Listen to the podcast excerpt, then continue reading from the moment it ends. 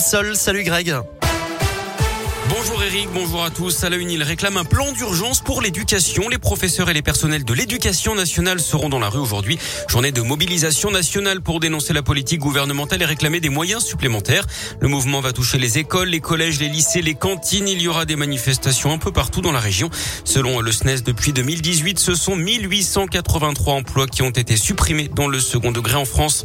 D'ailleurs, il y aura du changement à prévoir à l'école élémentaire à partir du 4 octobre. Ce sera la fin du port du masque à l'extérieur et à l'intérieur des établissements dans les départements où le taux d'incidence est inférieur à 50 cas pour 100 000 habitants. Notez que dans ces mêmes territoires, il y aura une levée des jauges qui s'appliqueront pour l'accueil du public. Il n'y aura par contre pas d'adaptation du pass sanitaire à ce stade au niveau local. 60 millions d'euros pour la cité du design à Saint-Etienne d'ici 2025. Le quartier créatif stéphanois va se métamorphoser pour s'ouvrir davantage au grand public. Le projet a été présenté hier par le maire Gaël Perdriau. Un hôtel et des commerces devraient notamment s'y implanter. À noter que la Biennale du Design, à partir de son édition 2025, passera de 1 à 4 mois.